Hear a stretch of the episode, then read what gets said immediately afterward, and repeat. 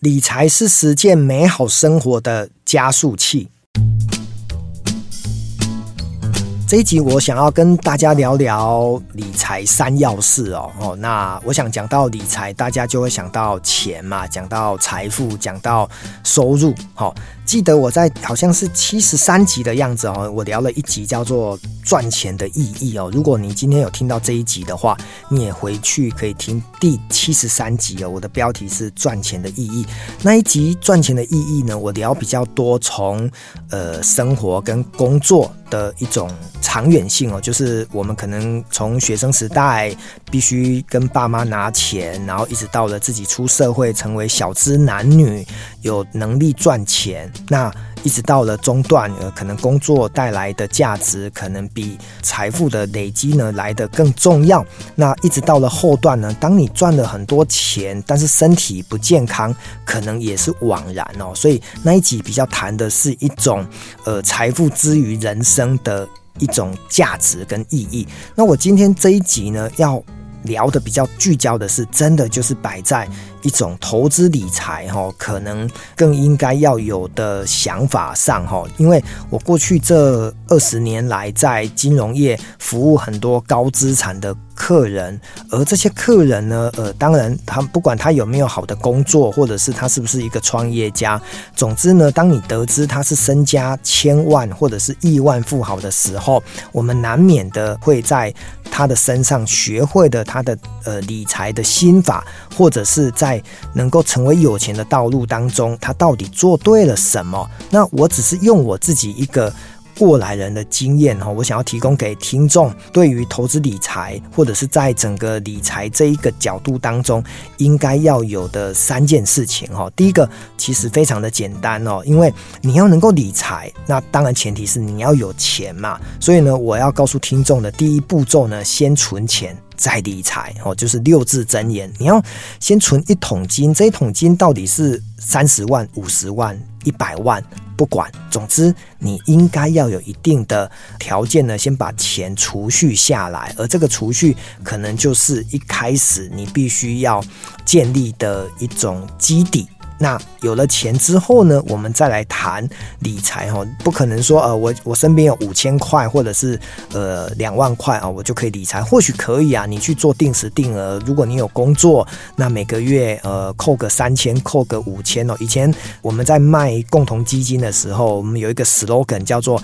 每月五千块。有钱不奇怪哈，这都是一个朗朗上口，就是把钱存下来哈，透过这个定时定额的一个储蓄哈，所以它比较偏向于还是先把钱存下来哈，这是第一个。那第二个呢？呃，我觉得很重要，就是要了解自己的投资属性哦。因为如果你去银行啦，或者是券商，或者是一些投资公司，在现在的政府法令呢，都需要去确认你的投资属性。投资属性可能跟你的年纪、跟你的个性都会有关系，所以先了解自己的投资属性，我们才能够找到适合的商品哦，来做所谓的资产的组合。那这一点其实就有很多人呢，其实会犯的一个大忌哦，什么意思呢？因为，呃，如果我现在告诉你说，这边这个理财商品可以赚十趴，另外一个理财商品可以赚二十趴，我想在不考虑风险，每个人当然都要选择可以赚二十趴的。可是，如果当我又讲说，哎，赚十趴可能让你亏十趴，赚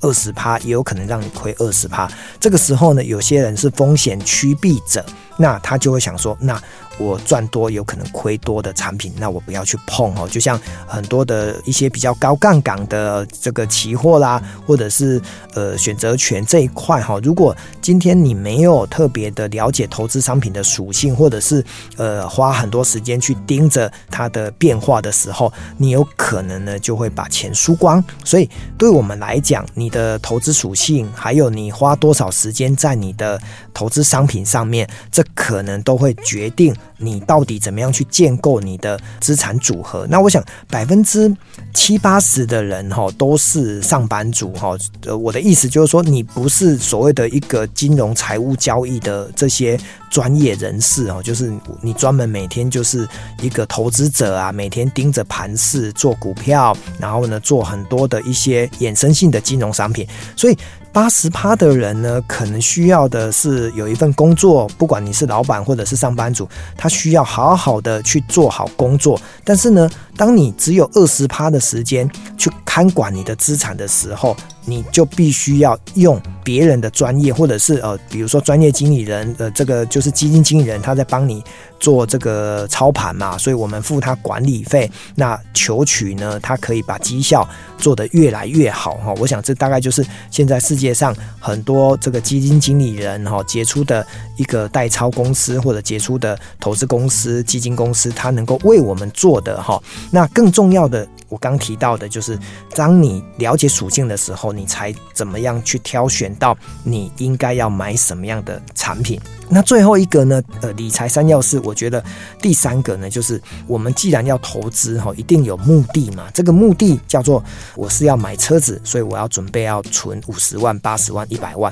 我要买房子哈，房子当然你不可能等到存一千万呃，投资一千万你才去买房子，你可能有头期款。这个头期款可能假设你要买一千万的房子，你可能要准备个两百万哈，就是两成的这个自备款。所以目标投资就是你今天是买车买房。还是呢，储存你的退休生活的以备呃退休要用的钱，又或者是你可能会生两个小孩、三个小孩，所以你势必要能够帮孩子准备一笔教育基金，所以每一笔钱都有所谓的目的性跟目标性的时候，你大概就会知道你要怎么样去做资产的配置。它有短期的，可能是你的生活所需；它有中期的，可能刚提到的教育基金，或者是长远的。这个所谓的退休规划，所以他的目标要先设定出来，然后呢，我们没有那么多时间去检视它，或许呃一个礼拜我们就打开网络银行去查询我们的资产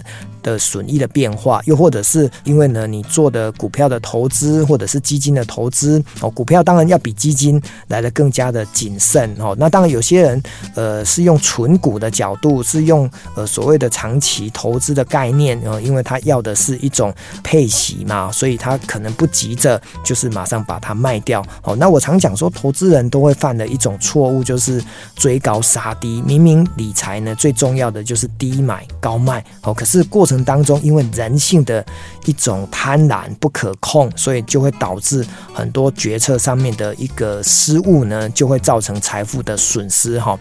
华伦巴菲特他曾经说过：“当大家都很贪婪的时候呢，我选择恐惧；可是当大家都很恐惧的时候呢，我选择贪婪。”哦，所以我想危机入市可能是在做投资里面呢一个捡便宜的很好的时机。可是时机它不会常常发生，哈，反而应该是说你怎么样。去做好你的一个投资组合，而这个投资组合让你安稳睡得着觉，而不要常常呢，因为今天呃，包括台积电可能呃跌的比较多，那你心情变很差；那又或者是台积电今天大涨，你心情很好。我觉得这会产生的就是你已经被呃投资商品呢牵着鼻子走，因为真正的理财，真正的一种生活的一个好的态度呢，应该是把理财呢用。能够过更优雅生活的一个很重要的累积，而不是来产生对我们理财产生对我们的生活，